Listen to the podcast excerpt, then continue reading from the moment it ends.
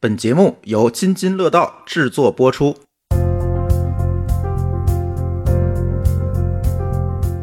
好，我叫 Nora，然后我现在白天的时候呢是在侄儿当合伙人，晚上的时候是一个脱口秀演员。有没有听过 Nora 老师的脱口秀呢？哦呦呦哇，好多呀！他突然有一天说：“我有一个包去哪儿不是先买了一个，先买了两。？”哎呦我两位的距离越来越远，二手丈夫这个很好用。哎呦，哎呀，卖不掉怎么办？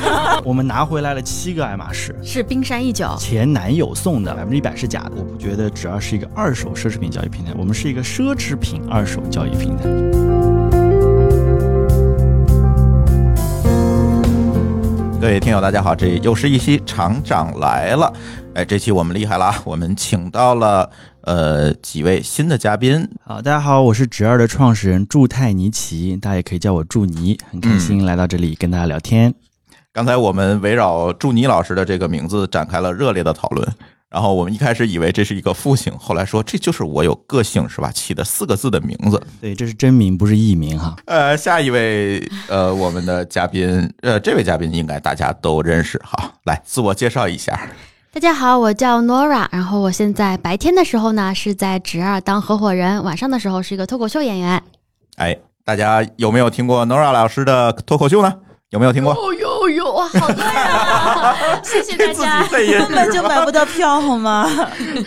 然后还有一位嘉宾是来自我们华创资本的投资人 Albus。大家好，呃，我是华创资本的投资人于越，然后大家叫我 Albus，然后我也是这个侄儿可能最早的投资人，所以今天我来蹭一蹭这个播客的这个节目，谢谢大家。嗨，上次我跟这个 Albus 去聊的时候，开始我们聊这个准备会的时候，我发现他一个人聊了四十五分钟，然后我们就大为放心。然后 Albus 的腿就断了。对，被我们拷打的。然后当然了，大家一听到聊侄儿就知道了，很多朋友知道这个直二是做二手奢侈品的。那既然是二手奢侈品的，自然是有一个消费者的形象在这里，是吧？嗯大家好，我是舒淇，买过一些二手的奢侈品，也卖过一些。嗯，对，所以这个舒淇算是二手奢侈品这个平台的重度用户吗？算吗？嗯嗯嗯，我我不好意思承认，是因为我觉得上面刷了，其实花了很多钱。啊、你不想让我知道是吧？对，但我也卖了很多东西，所以我觉得我还是盈亏平衡的。啊、呃，来，舒淇可以讲讲你为什么选择这个二手奢侈品平台去买这些东西，或者是说你怎么认识到这些平台呢？呃我我觉得可能女生多多少少都会买好多好多包包啊，就是就是脑袋一冲动就会买一些奢侈品，然后可能买的一多了，就会在家闲置很多。啊，坏了，这期要搞出家庭矛盾来了。我觉得女生可能都会这样吧，就是说可能买的时候觉得啊好美啊，然后时间一长了，觉得好像这也不是很实用，那边好好沉啊，那个不不太大什么的，然后就在家里头就会闲置。然后一开始其实我想的不是买，我第一步的话其实是在卖。就是因为你之前买了很多的新品，对对，我是觉得我好像买太多了，然后在家里头也不舒淇老师产生重重点是他可以有能力买很多，嗯，呃，就就对，就一直在买，但是买完了以后呢，就觉得就是当时冲动劲儿过去以后，这个东西就变成了一个一个就是说，就一直放在那儿不太用，然后也贬值的一个东西。然后一开始其实我是想把它先出掉二手，先卖掉它，就是找了一些渠道去卖。然后比如说呃闲鱼，我觉得可能是我。最早接触的一个二手的奢侈品平台吧，但是我觉得好像卖的效果不是很好，嗯嗯，你觉得不好在哪里呢？就没人买嘛。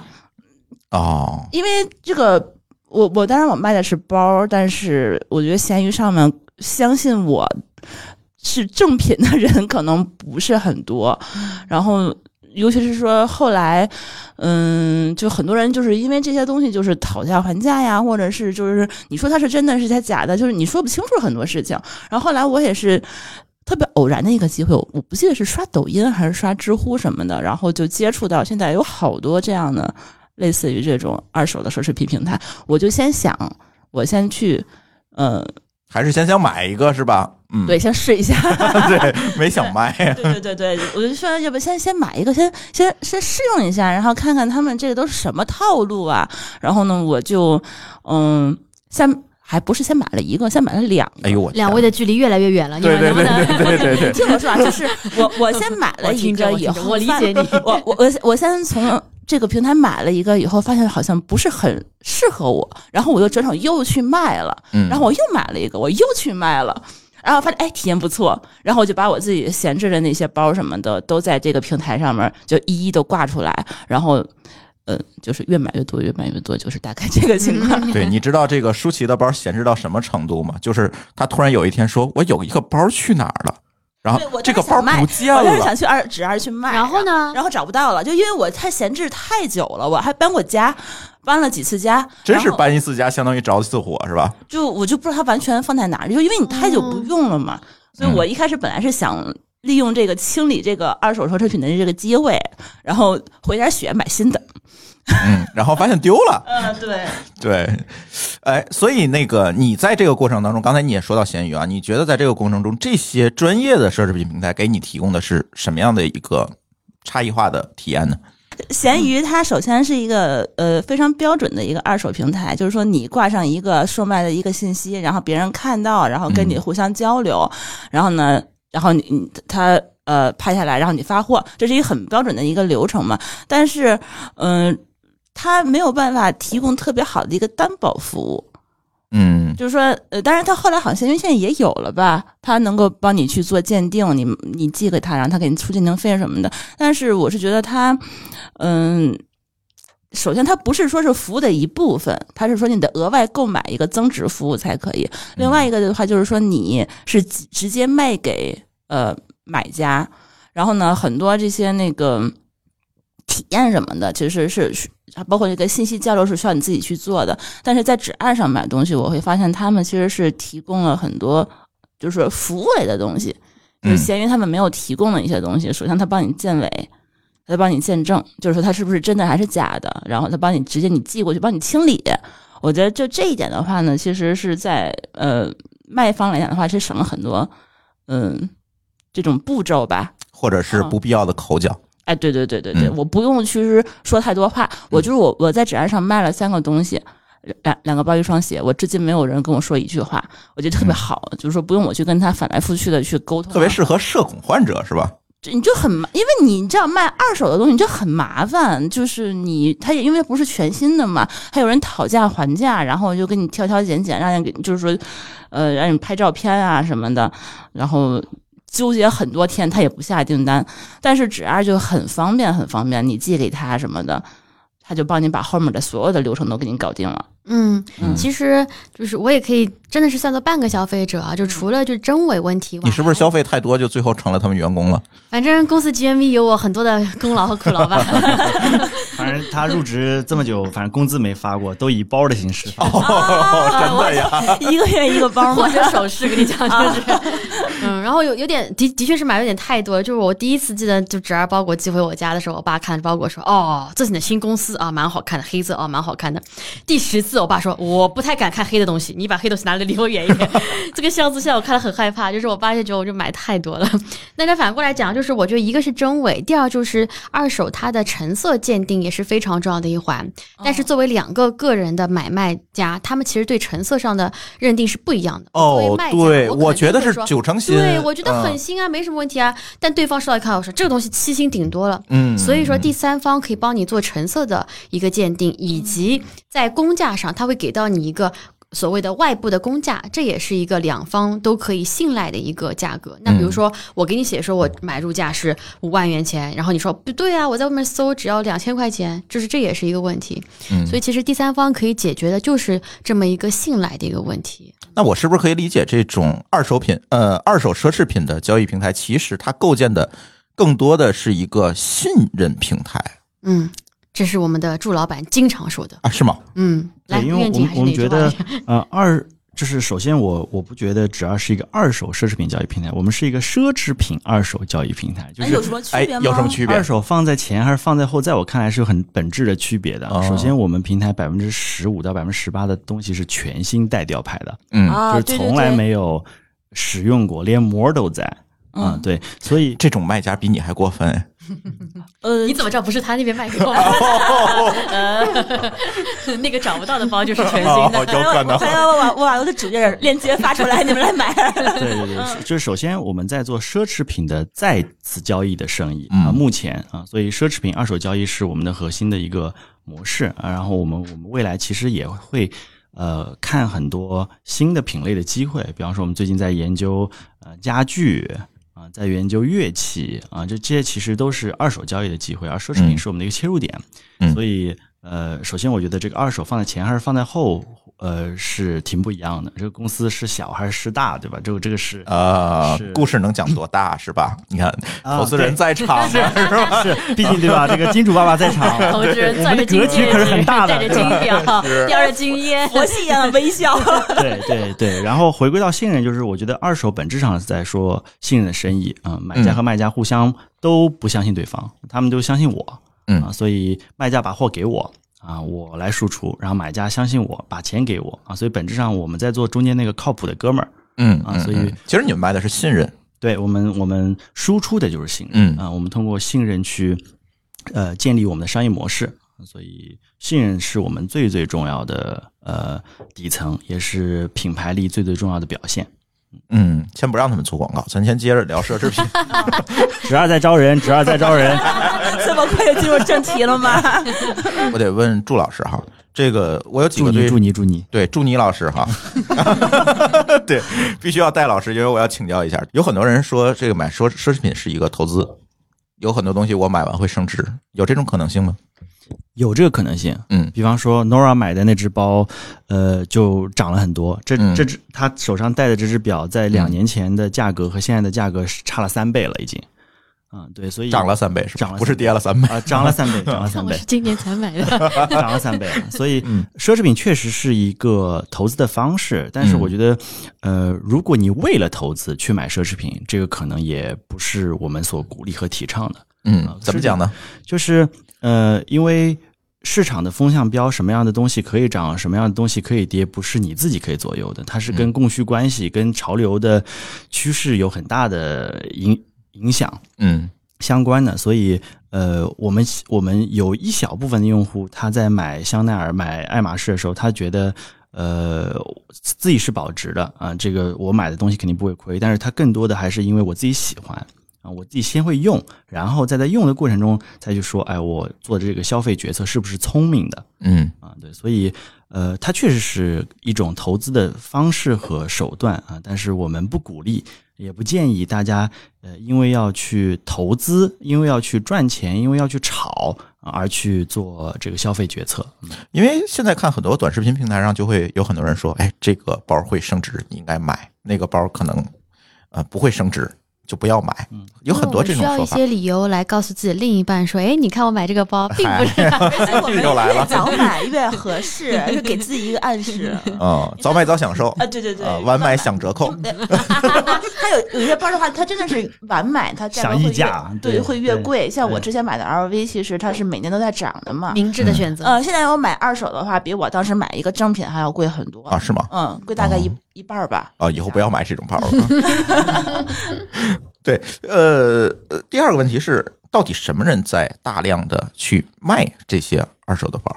嗯，我觉得首先它有一个前提条件就是拥有，像像嗯 Nora 这样，每个月都会有一个新包的，对吧？我完全不是卖家，像舒淇老师这样在包海里面找不到自己包的。哎，这种对 对，因为你刚才说好多包可能还带着标签呢，他可能就卖掉了。对，因为他手上拥有，因为你还不能拥有三个包，你三个包你不卖嘛，嗯你要用十个包你才卖俩。嗯，对，所以我们的卖家大多数确实是收入水平到达一定的呃层次，像像舒淇老师这样的，对吧？你就别提他了。对他他拥有到一定阶段，他嗯觉得卖是一件很健康、很酷的嗯生活方式。那我呃，不管是他说我在买的时候更没有压力，因为我跟我老公说啊，你看我都已经卖俩了，对吧？我这个钱足够再买一个新包了也好，他或者是他觉得呃。呃，这个呃，需要在自己有限的家里面空间，给更多的包包腾出地方，才才去卖也罢啊。所以我觉得我们的更多的呃用户在卖家侧确实是收入水平到达一定程度，他的拥有到达积累到达了一定程度，他会呃选择去卖啊，包括他的这个年收入水平、教育背景层次，也会让他觉得呃再转卖是一件很健康的生活方式啊。所以我们的卖家大多数是这样的人群。总结来看，你听刚才助理讲的很多点，都是我卖了之后是为了更好的买，对吧？对有更有钱的买，更有地方的买，更有心理。所以其实这个平台，我现在才它起到了一个作用，就是促进了这样一个有效的流通，奢侈品的一个有效的流通。以前我可能就堆在家里了，比如说我没有更好的渠道。我去卖它，没有更能够信任的渠道去卖它，但是现在有了这样一个渠道，那我是不是会发现这个二手的奢侈品在市场上的流通效率会提高了呢？那肯定的呀，因为你这个东西，你比如说你你你还会有时效性，很多包，就比如啊，说你、还有时效性呃你不懂了吧？啊！因为它很多包，你看我这这就是今天把你请来的主要原每年都会有。哎什么 IT bag 呀那种流行款，然后的那个时候前几年你买的那个包，你现在这两年就不太流行了。你说你压在箱底，你也不会再用，但是很多人可能他还是会喜欢啊什么的哎，。为什么呢？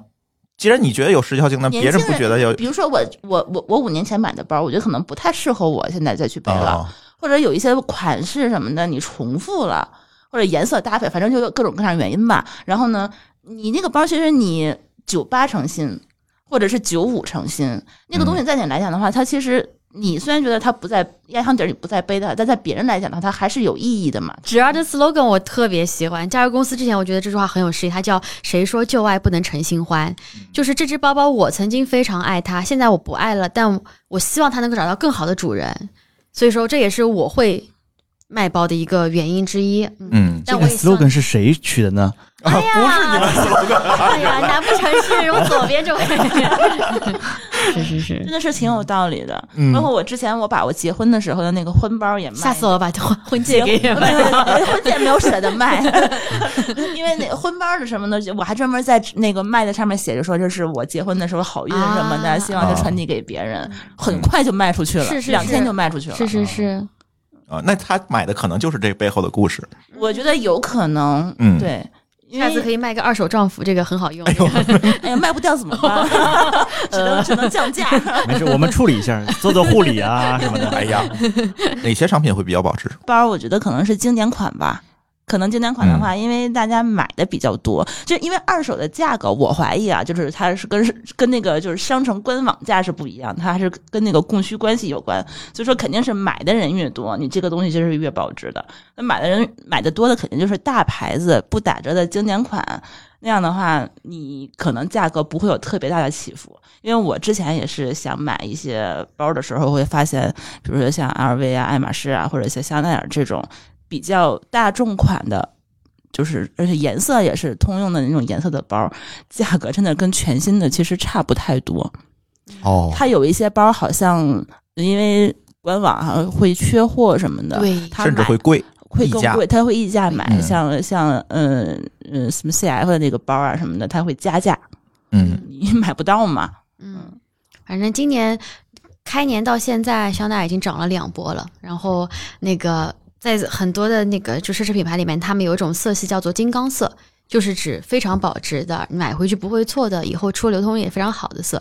其中就是比如说黑金，对吧？就是对，呃那个金棕，然后当然是那种呃米白，或者是所谓的现在非常专业啊你。哎呀，你看买多的当然很他可能一周收到两个箱子。都是靠钱学会的一些经验，血泪的教育。真的是。嗯就我现在买包，我觉得我可能。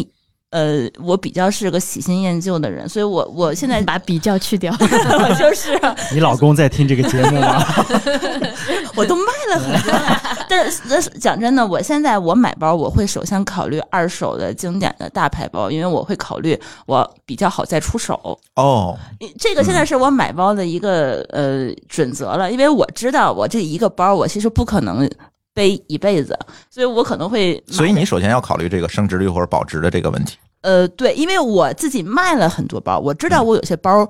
再买一新的以后，这个包可能就不会用了，所以我会考虑说它能不能卖掉，很好的卖掉。像我之前买了一些很小众的那些包，讲真的，我 卖的真的好便宜，我觉得也就是一个零头吧。然后其实也没有背几次，确实是大家就是要么就过时了，要么颜色什么的并不是很百搭，所以说陆老师把眼泪擦一擦。我已经流干了。嗯 对，那后来的话会发现，其实你你买的多卖的多的话，好像你你比如说你买一个二手的那个包，是你九八新买来的，你可能背两年变成了九九成新，呃你再卖好像价格诶，好像也没有亏很多哎，就那种嗯感觉好像赚到了。对。真，嗯，嗯嗯，第一次如此带个人感情色彩的聊这个话题，的确是有点肉痛啊。因为其实我是不能也是也是从闲鱼上找到的一个灵感，闲鱼上我就会买很多类似于工具的东西，然后但闲鱼上卖太痛苦了，我无论嗯卖什么，他们都会大砍一刀，说上来先砍价，对，嗯先挂一千的，他先给你砍到两百，说卖不卖？啊我这对呃对，还有遇到过，哦天呐，还有遇到过我老婆挂两万砍两千的，就是两千卖不卖这样？嗯啊，，砍到两千，不是砍两千。对，对太可怕！就是我遇到过最神奇的一个是，我后来问很多人都遇到过，我就我当时卖家里面的台灯嘛，我家有好多台灯，然后卖的时候就有一个人过来讲说，哎呀，我的孩子高考，你看他还是个孩子，然后我们读书也不容易，能不能讲很多送故事，能不能送给我？啊，对，就我想知道你送了吗？当然没有啦！我天哪，你这你这也太过分了！这上来什么话不说就用感情牌让你送，这不是很奇怪一件事情吗？就你哪怕跟我讲说就怎么样，他而且还意思是就邮费也让我帮他一起出了，算这比那个砍到两千的还狠。他的意思就是你像你嗯要卖这东西肯定不差这个邮费，你要不全部你出钱送我孩子个台灯吧？你这个是不是有一点？这是网络行乞啊！这个真的很奇怪。然后我问我朋友，他们说他们还有人是卖这种学生的那种什么学生词典啊、小霸王啊，甚至电脑都会有人说，你看我是个学生，能不能给我打个一折，打个零点五这种样子？就是有很多这种事情，就是嗯，对，所以我觉得就是这种就这种交易平台，我就体验非常不好的就是这一点。我买东西其实我在这个闲鱼，我从来也不划价的，我就特别受不了的那种，你看上他，但是你又要去跟他不划一句，觉得很亏那种，就。嗯，反正就是有很多就是交流成本太高了，对太高了现在人的时间那么宝贵，嗯，嗯嗯所以能有一个平台让我一句话不说，默默的买，默默的卖，我觉得是最好的。嗯，对，侄儿欢迎你，侄儿欢迎你。对，其实奢侈品给大家的一个感觉就是，我我先说我的感觉啊，大家可以再补充。呃，给我的一个感觉就是这几年，嗯，尤其疫情之后吧，奢侈品的市场其实有一点变化。之前你记得咱们出国，其实最重要的一项任务是什么？买包狗粮了吗？哎对，哎呦，是吧？禁止打广告好吗？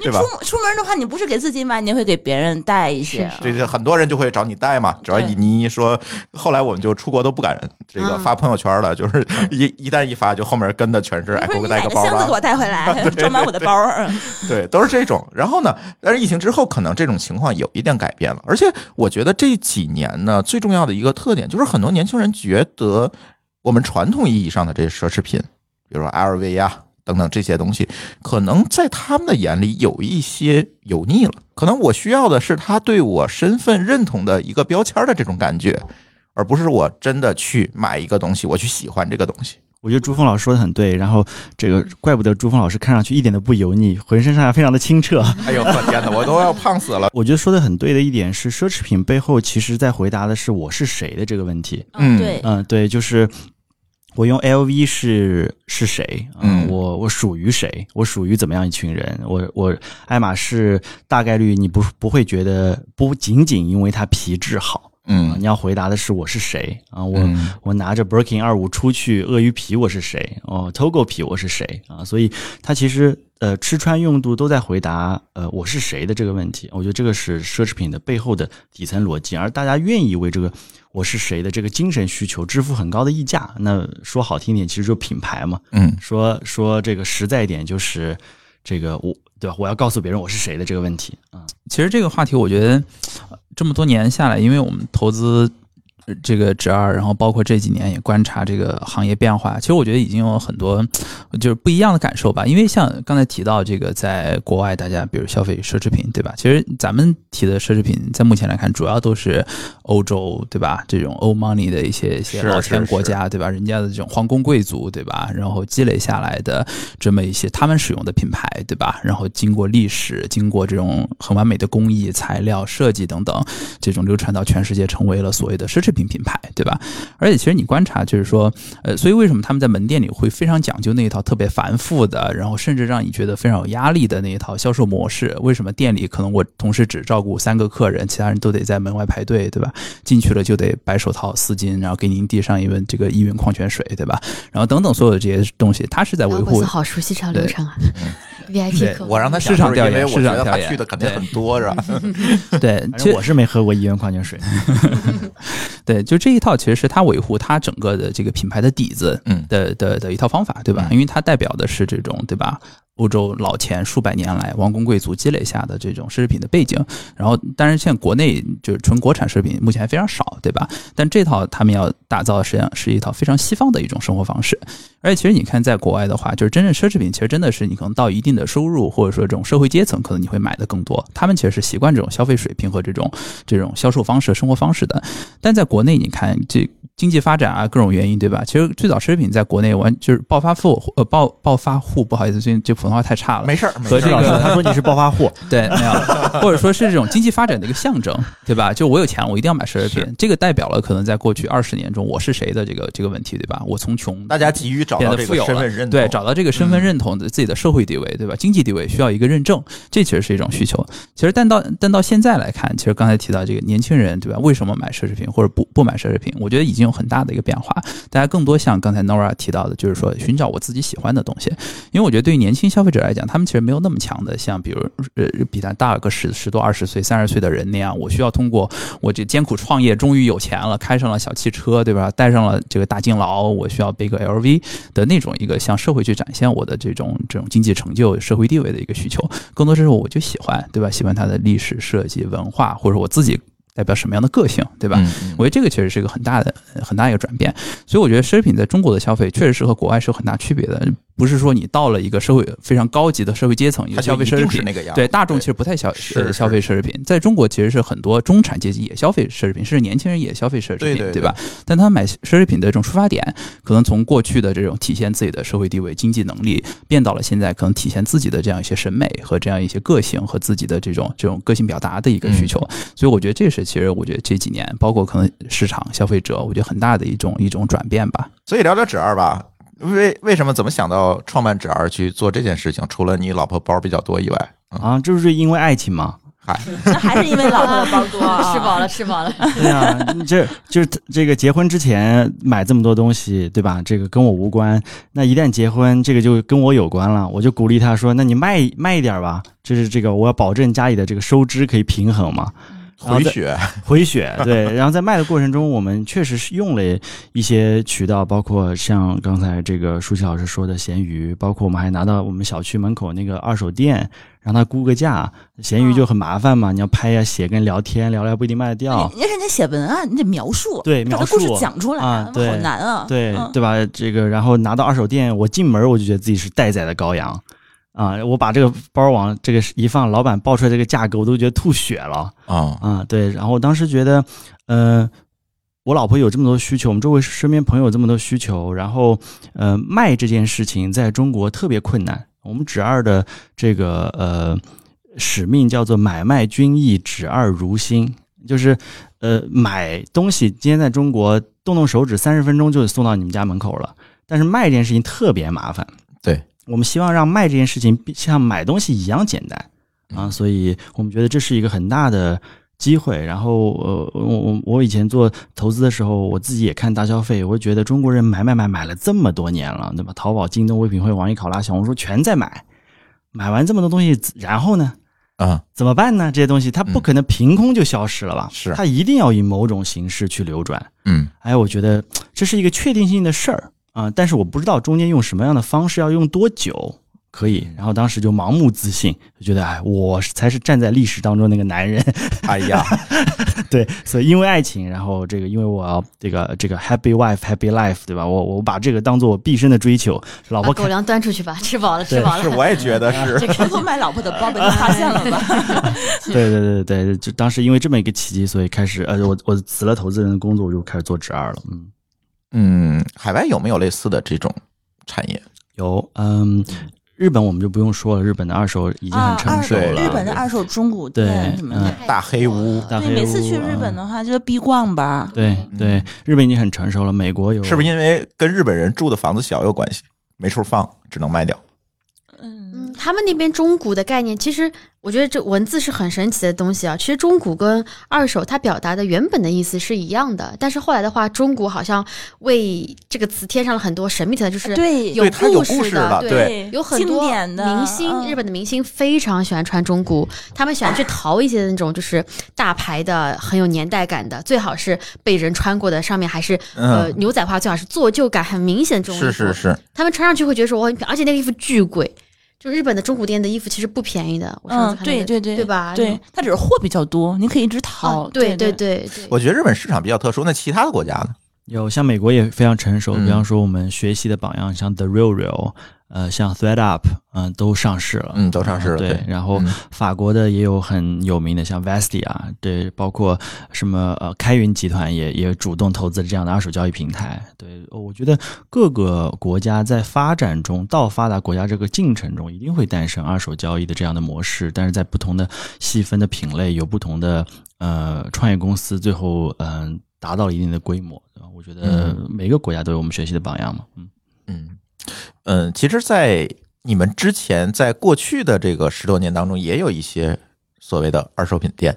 嗯，呃，我们就不提名字了哈，其实也有很多。嗯，曾经我们在三里屯也见过这家店，它其实是一个实体店，里面摆着很多的二手的包，这种也有很多。然后呢，呃，到了今天，可能指二更多的是在互联网上做一个，当然你们现在也有线下店，但是我相信可能还是在网络上的交易会更多一些，频次更高一些。那你觉得在最近几年，在这个时间段里面发生了什么，会带来了这样一个产业的升级？嗯，我觉得首先首先是存量到一定阶段了，就中国买买买买了十几年了，这些存量已经足够二手的，因为这些的这个新品其实就是二手的呃天花板，就是你买了多少的我理解，就是以前那十几年，可能大家还在买买买那个阶段，嗯还没有说出现这种溢出，我要去做二手品交易，嗯就不会堆着一柜子包。我觉得还是因为它嗯没有一个合适的平台让我们去交易。之前你，是卖不出去，真的是卖不出去。你卖给柜台，他柜台他不收的，嗯很多那些他嗯卖不出去的款，他是不可能收的，你就只能砸手里。这是一个先有鸡先有蛋的问题啊，是因为卖的人少，所以这个市场没有形成啊。嗯，就是你要打开这个口子吧，你要跟大家说说啊，我们有这么一个方法可以让你去卖了，别人说哦，对对哦，有这么一个事情可以做，对，首先我觉得后就会发现自己的包丢了，找不到了，然后明白明白明白。对，我觉得首先就是存量积累到一定阶段，嗯这是一。让呃，接接下来其实就是基础设施建设在在变化，比方说物流更方便了。啊、以前对吧？这个青海的用户怎么可能把包卖卖到上海来，对吧？嗯，呃，包括像基础设施建设，像直播开始有了。那一个包你可以真实的镜头面前看到它的真伪、大小、轻重，对吧？背上身是什么效果？这样基础设施建设，呃，也催化了这个行业的发展。那像纸二这样的这个服务型的平台诞生，也解决了像舒淇老师刚刚这个问题。因为早期二手就是三板斧，捐灾区、给保姆、扔垃圾。早期二手就这样的送给。我妈之类的，对。啊，啊、对，然后中间像闲鱼这样诞生，告诉大家二手可以按件卖了，嗯，但是你卖的很麻烦，而且它这样的这个 free listing 的平台对于标品是很友好的，就是苹果 iPhone 七一二八 G 黑色它就是多少钱啊，但是对于非标品，特别是对于摩擦系数比较高、很贵、需要信任介入的也比较难。那嗯，今天我们这样的二手奢侈品的这个二手交易平台诞生，可以告诉卖家，你只要告诉我卖什么，其他所有事儿我来帮你解决。嗯我来帮你快速的上架，我来帮你快速地售出，你只要收钱就可以了。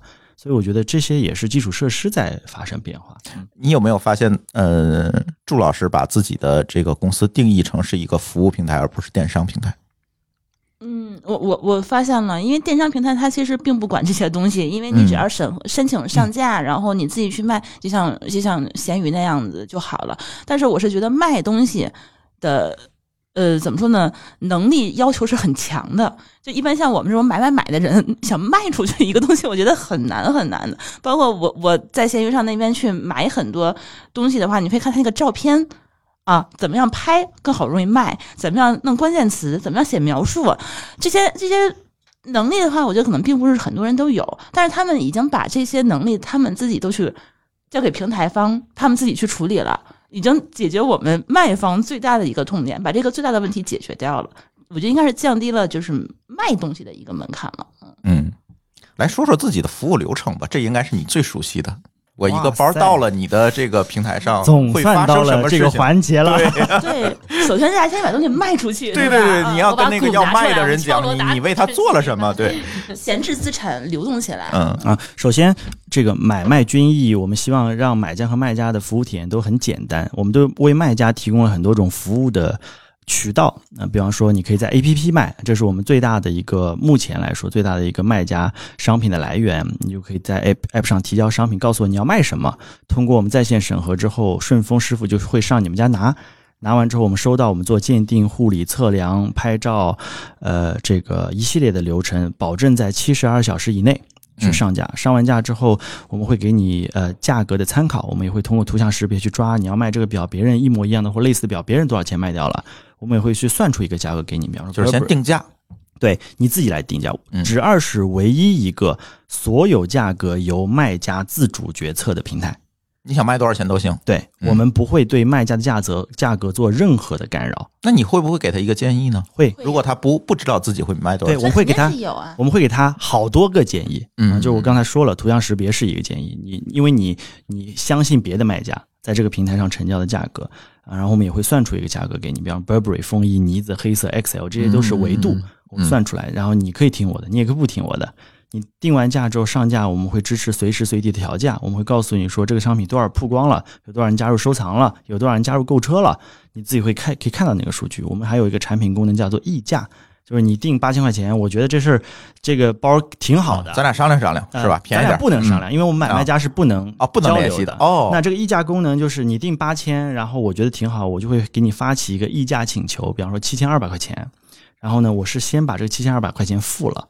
如果你收到那个请求说有买家向您发起议价，你点击确认，你就马上收到那个钱，哦，我就马上收到那个包。如果你拒绝，我就马上收到退款啊、啊，所以我们本质上来说，希望成为大家中间信任的那个桥梁。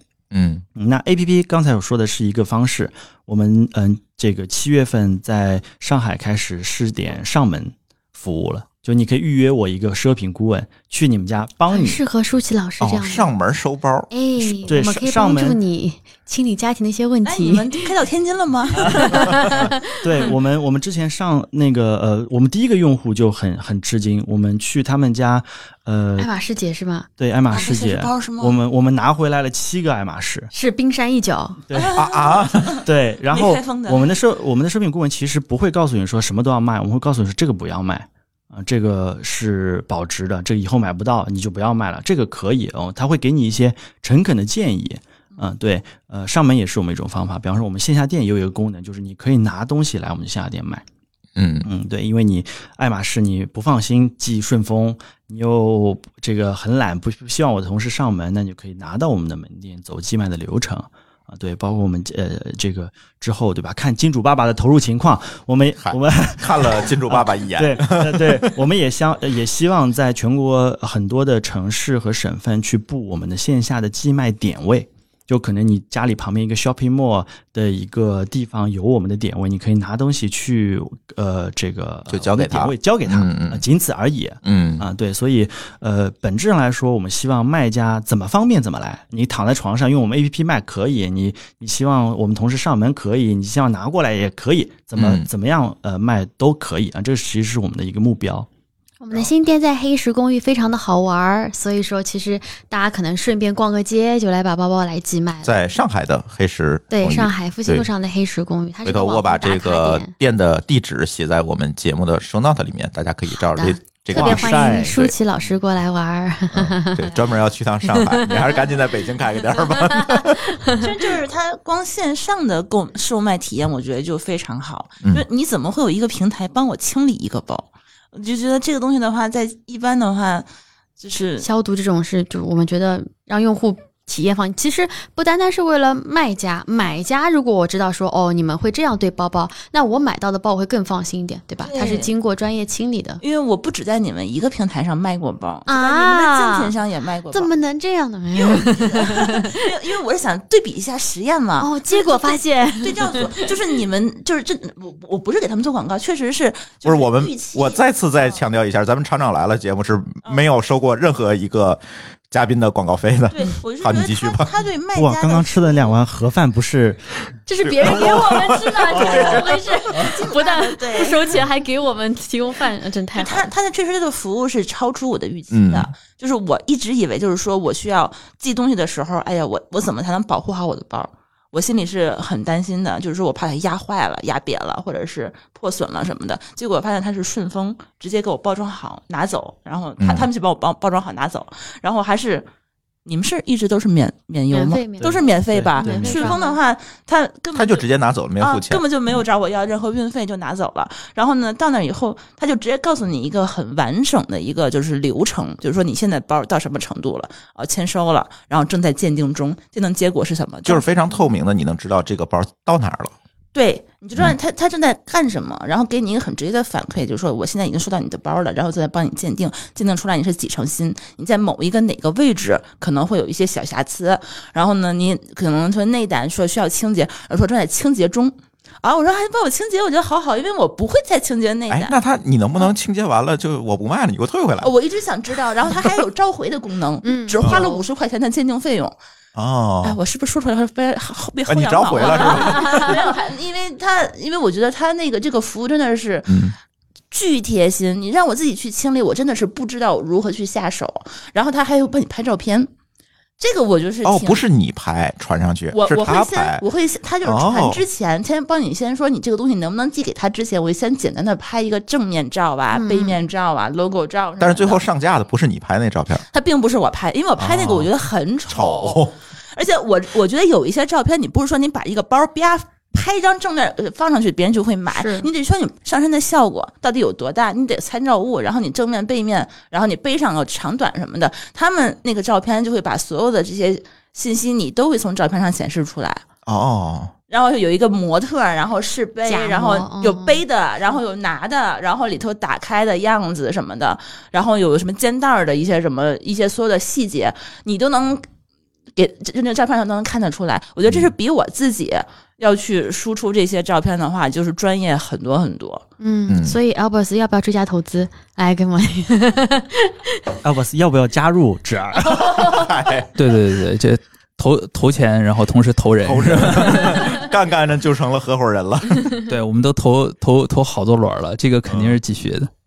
对，如果作为新手，我相信今天听我节目的很多有年轻人，对吧？他甚至说自己可能没有接触过奢侈品这样一个领域，那你们觉得他们怎么入门会比较好？我觉得首先在做消费决策的时候，永远要呃做最适合自己当下能力嗯的消费决策，就不用为了去买东西而买东西啊。就是首先你要喜欢，对吧？就是这个 It's all about passion。嗯，这也是你们的 slogan 吗？啊不不不不，这是我刚才在这个上一个会上讲的这个对一个事儿。呃，我们的买家其实很多人觉得买二手的商品的买家是因为没钱嗯啊，嗯其实完全不是这样的。嗯啊我们现在越来越多的买家确实是像 Nora 和 Albus 一样，他喜欢这个东西，他觉得以更低的价格买到自己喜欢的东西是一件很聪明、很酷的事儿啊。所以我们的买家在做消费决策的时候，其实跟以前最早的时候说。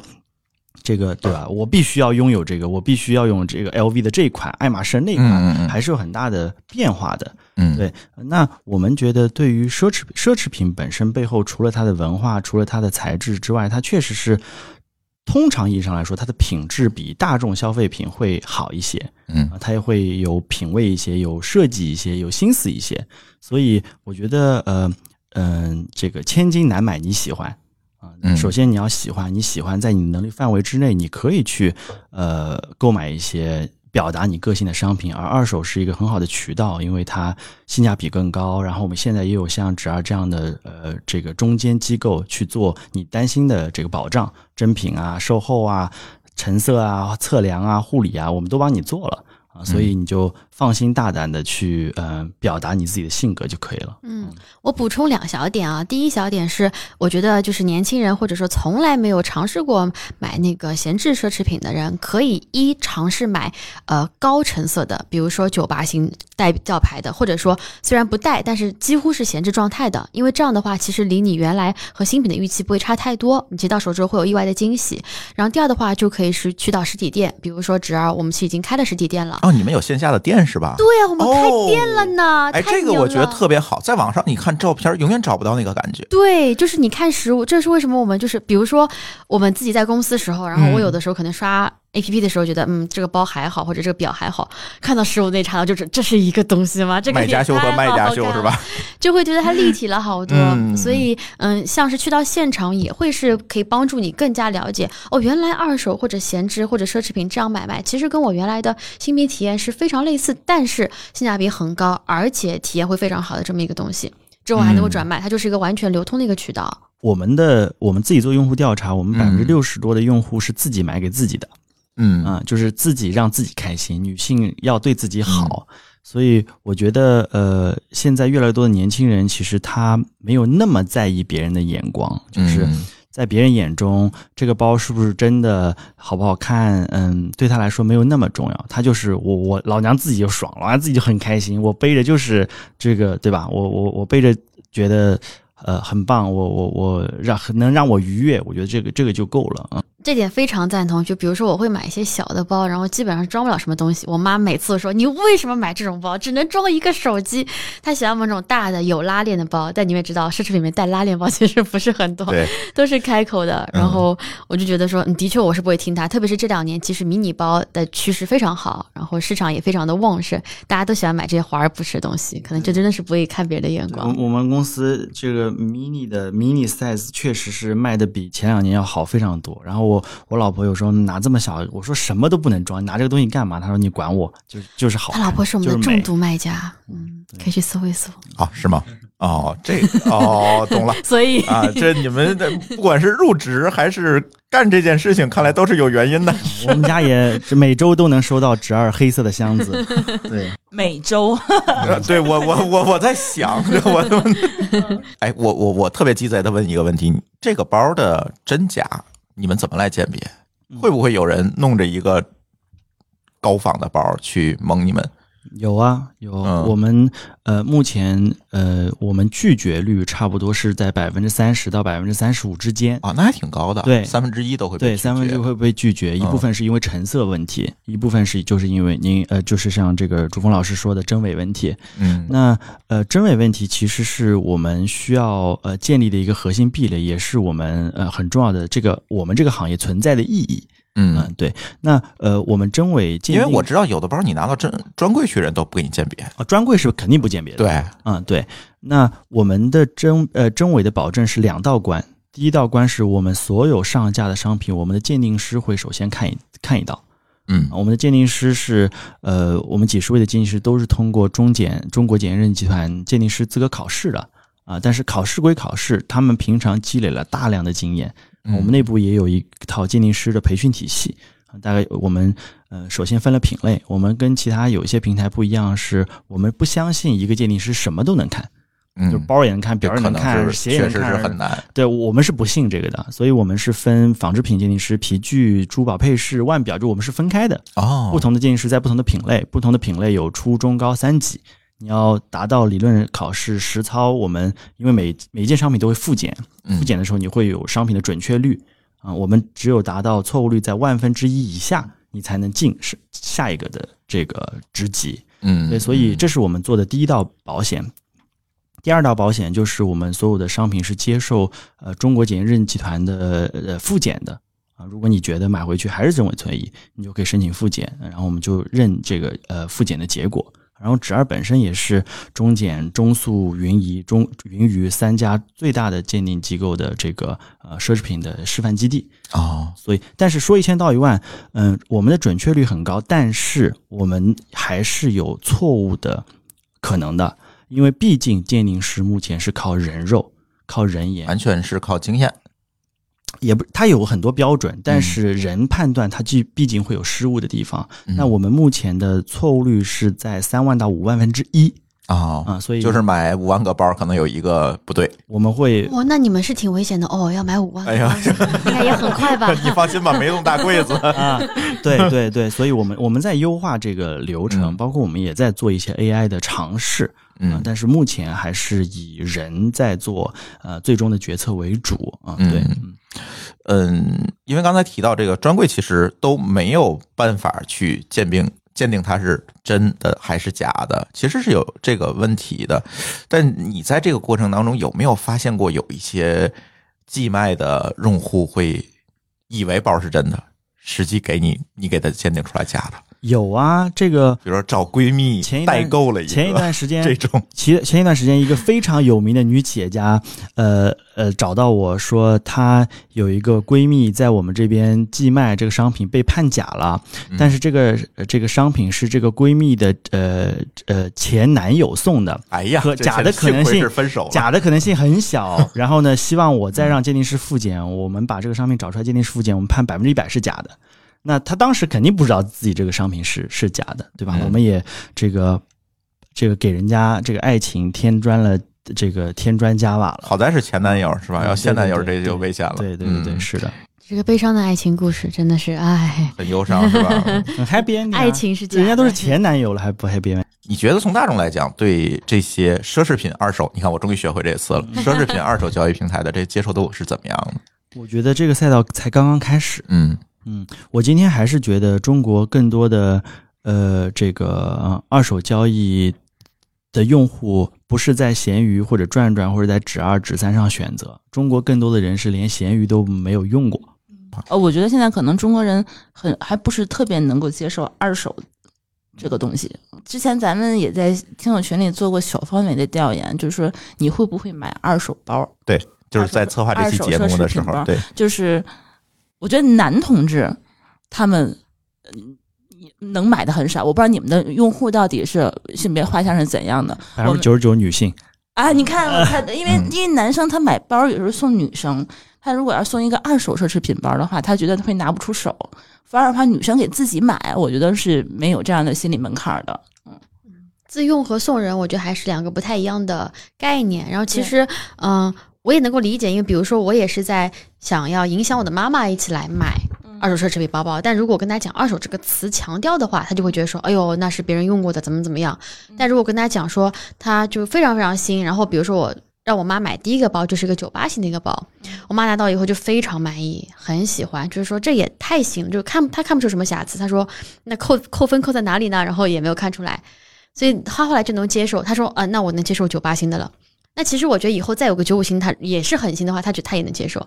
像我的本来也是说，我也是想买就比较偏新的，但现在我能接受九零星的了，因为其实不同主要是侄儿，的九零星很新，好吗？哎，真的是很新，真的很新。一个是真的很新，第二是有很多我喜欢的，它一定是有使用感的，它一定是那种少见的，然后那个主人可能也自己也非常非常喜欢，它不可能没有使用痕迹。但如果它是干净的、整洁的，且这个使用痕迹看不出来，比如它的包底、包内这个角，它这个它也是瑕疵，但是我不 care，别人也看不见。为什么我这儿很新？是因为我有一个卖的包，我自己定义是九五新，你们给我定位成九零新。啊？很正常，很正常。我我是因为那个包我真的没怎么背过，也就背过一个夏天吧。我觉得哦，九零新的话跟九五新价格就会差很多。但是我也买了一些就是九零新的包，我拿过来，我觉得就就你别说有使用感，我它就是一个你不说它看不出来是一个二手包。是，就少了一个吊牌而已，啊，其他的一模一样我那种就是正常的，就是说你感觉用的那种感觉，你根本就不影响使用。是嗯是，甚至我买过一个八五新的包，它上面是被嗯。颜色是被补过色的，哦它手柄上有一块磕掉的颜色，嗯它那个就是在上面明确告诉你这是补色的，嗯价格真的好便宜，嗯这完全。但其实你背着别人也发现不了啊，那是补色的。不是别人，我自己都发现不了，哦我找了半天，翻来覆去的找，哪有补色的痕迹，完全找不到。嗯嗯，我们这个成色严格也是一个。我觉得挺好的一件事情，但的确作为一个卖家，有的时候就是啊，我这包好新好新啊，对的，大家预期不一样，一个预期啊是更新一点儿，买家就非常喜欢，是对吧？是这就是我自己的感受就是，呃，有时候你不要听别人说什么，啊、要看别人做什么。我们之前去一个很大的互联网公司做这个交流，然后我们呃。那个公司很多的女性高管说啊，我有好多东西要卖，好多东西要卖，然后就扫码注册，然后我们是能追踪他们注册的码的，然后发现他们在狂买。嗨，对，就是不要听别人说我介不介意二手，要看实际他是怎么做的。而我们的用户的复购，我们百分之八十 GMV 都是老用户复购完成的，所以你一旦入坑，就是就爬不上来你。很难爬上来了。对，就是所以这个是呃。这个呃，有一有一群用户，他觉得对二手有芥蒂的一群人，然后要看他真实的这个，对吧？身体很诚实。嗯那另外一年轻人，他现在其实对一手、二手的边界是很模糊的，他没有在思考我买东西是一手还是二手，对他来说就是一个高性价比的好东西而已。嗯对，所以这个东西只要是真的，只要成色是好的，价格我能接受的，我无所谓它是新品和二手。所以他们在购买决策的时候，其实反而不会先想到说是二手还是不二手，就是说我要我喜欢哦，可以买就买了。嗯嗯对，所以我觉得“二手”这个词会越来越变成一个中性，然后我们希望它变成一个良性的词啊。对，嗯，作为投资人怎么看这个二手是哎不是奢侈品二手的赛道呢？对，我觉得呃，其实有些这个感受其实挺主观的啊。然后，当然这个作为投资，我们会做很多分析啊，然后 研究一些东西。但这个今天我觉得不想讲那些，我想讲自己，因为刚才聊的女生对吧？也很多二手需求，然后包刚才提到这个呃，大家是否接受二手这个问题，这个其实是在我们当时投资的时候，其实也是大家很大的一个这个挑战对吧？或者一个风险对吧？呃一个点。但现在觉得其实会会越来越好。我觉得一个呃，我呃一一个感受啊，就是说，首先呢，其实很多人可能一来，比如第一次买，当然可能除了经济实力实在不行之外，他对吧？他往往还是想体验一些新的东西。但往往你体验一些新的之后，你会发现。就是买新东西，其实很多时候其实也也是挺多坑的。但是有的东西会涨价，对吧？但绝大部分东西其实也是跌价的。然后你用了之后，然后看到二手的，你会发现啊，原来二手其实和新的价格还是有便宜很多。但其实你甚至更好，这个产品你更喜欢，你会发现我完全没有必要买新的。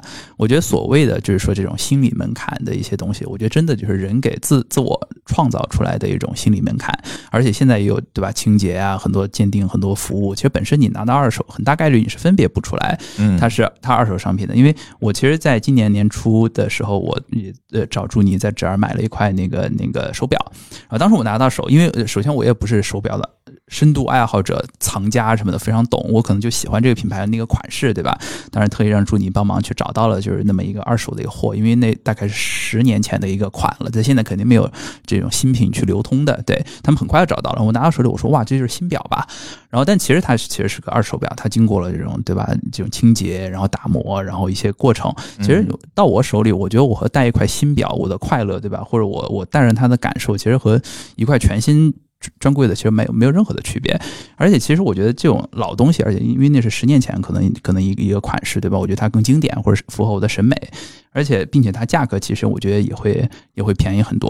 我觉得就是这种大家去，而且我觉得这种老东西，它就像刚才可能 Nora 也提到，他就想买这种独一无二的东西。我觉得这个，因为我个人还有一个。成我在这讲故事了，就个人很大一个一个一个一个感受是，因为我在北京这个骑车，然后我两台摩托车其实都是旧的款奥巴斯，是骑就一车的网红，你知道嗯，吗？我知道，我知道，对我其实其实都是其实很就门口停那辆镶钻的摩托车是你的是吗？哎呦啊，哇，贴满一台红摩托色的 Hello Kitty 是吗？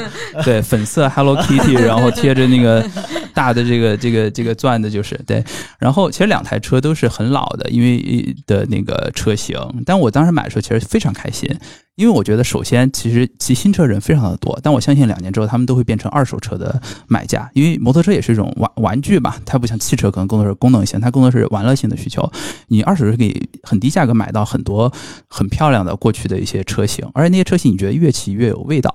特别像比如对吧，意大利的经典设计，像 Vespa 就是那种经典设计，我是愿意买老款的，因为我觉得那种旧旧的那个仪表盘、指针的那种感觉，嗯比现在什么全彩屏、LED，我觉得帅多了。嗯，就全彩屏哪有什么，就像 iPhone 一样，我觉得没有任何意义，反否呃反而是那种复古的指针，对吧？你看着它上下转，哇，你觉得那是一个非常复古的一种一种一种感觉，嗯而且这个车型你可能永远以后都找不到了。我觉得我会一直骑它到这个它可能报废为止，对吧？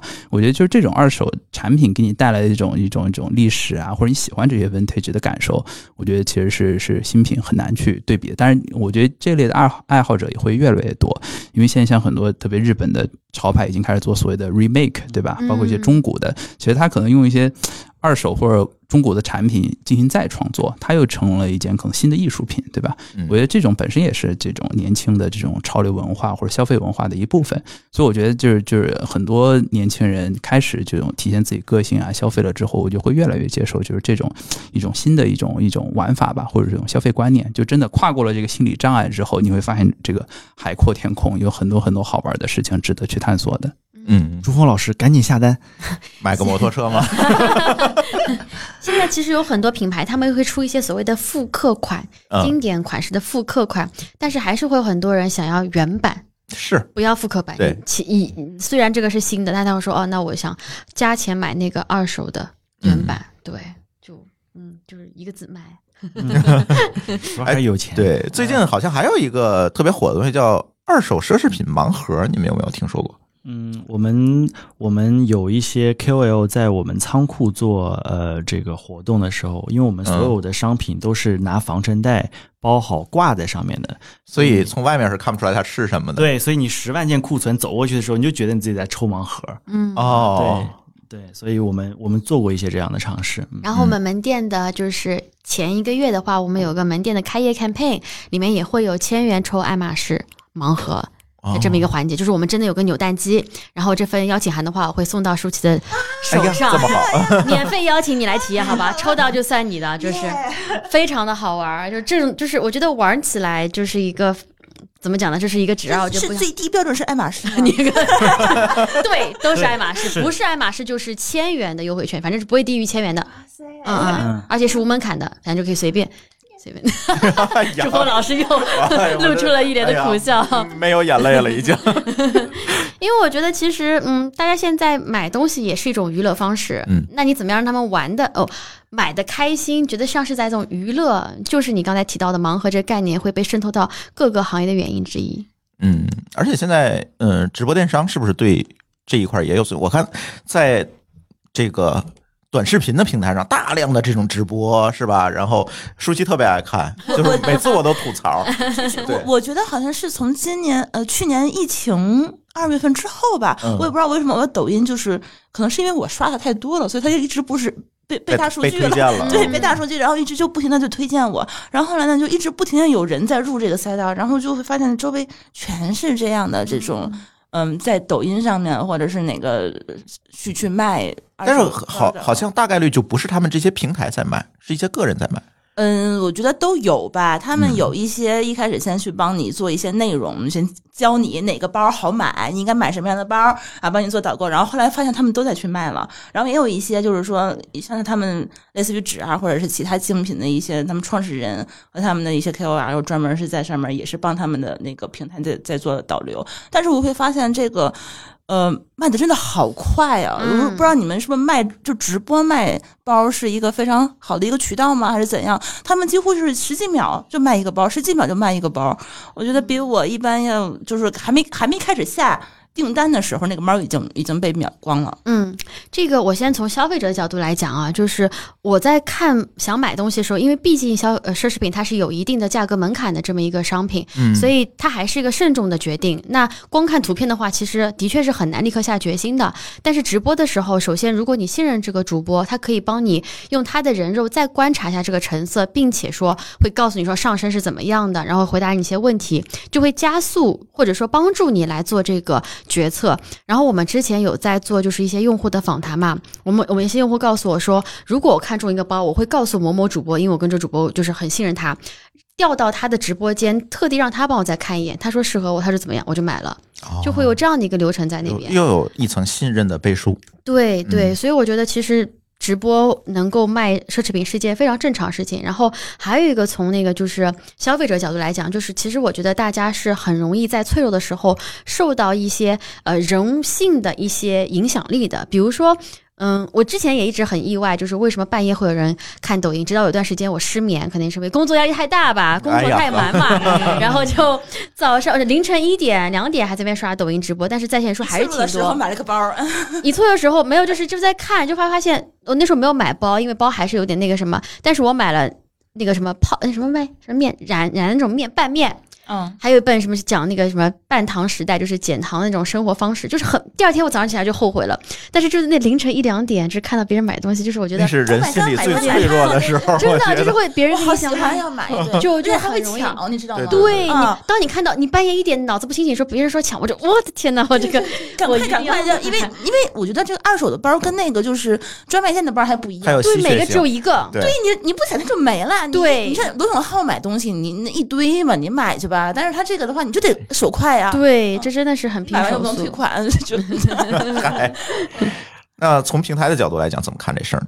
呃，我觉得是直播，呃，我们自己也也在做直播，嗯直播的业务在我们呃整体业务当中增速也挺快的啊。除了刚才像舒淇老师跟周啊说这个呃需要靠购买去舒压之外，它也是一个氛围。就这么多人在线同一个直播间，大几千人、一万人，然后每件包只有一个，因为你不买他就买了，所以你得赶紧买啊。所以在呃很多时候氛围也起了很很决定性的作用。那呃我我自己看待直播，嗯，其实我觉得有好的地方，那其实也是有很危险的地方。好的地方刚才已经讲完了，危险的地方是直播本身。呃，这个舒淇老师说上一个包卖的很快啊，十几秒钟啊，确实是这样啊。这个，嗯，你的抢都抢不到，但是背后还是说你对每一个包的解读，每一个包的上身都有时间的，对吧？你花个五分钟、十分钟，嗯其实你只能卖一次，哦，它就是因为它是非标品，对嗯，它一而卖一次，它只能卖一个。啊，性价比就低了。对，你是对，是的嗯，我明白了。啊，对，所以成本其实很高，对，所以你你时间是有限的，你是是是你每个包花五分钟，一百个包，你你对吧？你必须花这么多时间出去，但是你的你的收益是嗯有边际效益，边界也有瓶颈的，对对对所以本质上来说，直播是一个很好的内容展示的形式，但是你完全说 all in 直播啊，就是很多人口号喊 all in 直播，我觉得是一件很危险的事情，效率比较低。而且本身拉回来，我我始终觉得二手交易的呃终局的钥匙是谁能拿到足够多的卖家，嗯，谁能够让更多的卖家愿意把这个东西拿到你这边卖，你才能最终赢下这个市场。而直播其实是给创始人有有很大的积雪，对吧？哦今天一场卖了五五五十万，下一场一百五十万，两百万，所以你会不断的去 追求这个这个 GMV。本身二手是一个跟时间做朋友的嗯事儿啊，你太着急，其实反而你的动作会变形。嗯，对对，你觉得未来会怎么样？包括这个奢侈品行业，很多人在说做百年品牌，包括今年呃，国内也出了很多这个国产的，叫新国潮也好，叫轻奢也好，叫这个国产奢侈品也好，呃，都说要做百年品牌，你怎么看这个事情？呃，首先奢侈品背后它是有呃文化沉文化积淀的，，嗯对，所以奢侈品本身是一个有文化积淀，二手又是一个时间的魅力的嗯。商业模式。嗯。啊，所以我们自己也在追求说，呃，我我们前两天内部开团队会议上，我们不求做大，我们不求做强，我们只求做一家活得久的好公司。这个话原话是马爸爸说的啊，对对，所以我们觉得更健康，谁能走得更久，谁能陪伴用户更久，谁能持续给用户输出有价值的服务，我觉得这才是行业的终局。那我们也看到很多新兴的品牌、新兴的消费趋势在崛起，因为中国到那儿了。对吧？年轻人需要彰显自己的个性，年轻人也很舍得花钱，也有很多的选择供他挑选。我觉得社会阶段到那了，而二级市场是一个无法回避的嗯市场，无法回避的现实。与其你回避，不如拥抱它。现在很多品牌都在主动拥抱这个呃二奢侈品二手交易平台，比方说 Burberry。呃，Stella McCartney 都主动跟 The Real Real 合作了，就是我告诉我的用户，你在是。Burberry 专卖店买，我鼓励你去 The Real Real 卖。哎这样很好哎。对嗯对对对，包括那个开云，呃，也在也在跟是是是。Vestia 那你购买的时候，心理门槛下降很多，因为是你知道你有渠道可以把它卖掉，所以你就没有压力去买了嘛。对，而且本质上来说，你在二级交易市场上，你的价格很坚挺，印证了你这个商品是很值得的。嗯。对，所以呃，我觉得这个大势是呃一个趋势，嗯所以我们我们要更好的拥抱它就可以了。嗯，嗯，不错。那这一期我觉得跟二位嘉宾好好聊一聊这个奢侈品二，你看我学会这词儿，我真学会这奢词儿。侈品二手对对，奢侈品二手电商平台的这样一些故事吧，我觉得，嗯，其实我们这个录音约了得有两个月了，就是因为各种各样的原因，主要因为一直在 Nora 太忙啊，主要因为是 Nora 太忙。是是，他一会儿是忙于工作嘛还有一我我我我替上海的小伙伴问一下，我们去你们的店里会看到你吗？会啊会啊，你会经常在是吧我吧？会经常买不到票的人的话，就可以去你店里偶遇你，对吧？现场来一段是吧？是真的会经常经常在那边，因为因为我们要求所有人轮岗，嗯，对，反正我也会把这个店的地址写在咱的 show note 里面。然后最后有一点时间，是不是可以给我们的听友放一些福利啊？哎，老板，嗯老板来福利，哎，金主爸爸在这儿，福利是什么东西？请问什么是福利？就我觉得，就其实真的是非常欢迎大家来分享一下你自己的一个呃，无论是你买中古、二手的一个小故事在里面。嗯然后我们的呃，我的老板祝老板和他的金主爸爸 Elbus 会各自出一部分的福利，我觉得是可以有的吧？这个可以侄。二的，咱们侄二的那个什么无门槛券可以来一点吧，对吧？一部分承承担在我们的 Elbus Elbus，你把这个金戒指卖了，可不可以？来，金戒指卖了，你让应该可以 Elvis 说，Elvis 说这戒指送结婚两张戒指无门槛二元优惠券哈，boss 不至于这么。对，我觉得就是很感谢呃这个嗯大家可以呃来支持指二，然后呃我们呃愿意给这个朱峰老师的听众准备呃二十二张嗯，啊呃二百二十二元，可以。嗯。你们知道为什么这么多二吗？啊，祝你的生日是二月二十二号，哦，所以你名字也要 纸二里面其实有这么一个含义在里面。哦。其实纸二真实原因就是是我生日是二月二十二号。震惊了吧？哦，震惊了，最后一刻的自恋 就是爆炸出来，哦是这么来的，二这个字太多了，嗯。对，哇，二十二张，二百二十，欢迎大家这个使用纸二多多这个给我们提建议，然后我们也纸二在招兵买马，希望各个职能想要寻找新的职业发展机会的同事，这个可以投递我们的简历，谢谢。嗯，呃，回头我把你们。对，回头我把你们的那个招聘的链接也放在我们节目的简介里面，回头我们可以看一看啊。大家愿意，你们公司还是 base 在上海是吧？对对，然后看看大家如果愿意选择这样一个工作机会，也可以考虑一下指二。行，那我们的那这个福利我就放在呃这样吧，我把这个福利的具体的发放方式写在我们的节目简介里面，写在 show note 里面，大家可以去看。如果你是使用的国内的客户端来收听我的节目，因为它里面不能放链接，所以可你可以到我们的微信公众号。津津乐道播客里面回复“之二”两个字，然后获取这个信息的详情。呃，怎么获得这个之二给大家的奖励？怎么来参加我们的互动？我都会在里面写清楚。之二是哪两个字？只是一只两只的那个只，二就是呃二就是就两个官方版行这个二本真的是只只爱二手这是官方版版本的只二。啊，只爱二手的那个只二，对，大家回复这两个字就可以看到我们节目互动的信息。呃，行，那今天特别感谢两位嘉宾，一会儿他们还得要去赶火车，要奔下一个场，所以真的今天是抽了这个一两个小时时间跟大家好好的聊一下。嗯，感谢二位，那我谢们谢谢大家谢谢谢谢拜拜拜拜拜拜拜拜拜。也感谢我们的阿尔巴斯，对吧？他今天腿脚有点不方便，所以说话比较少。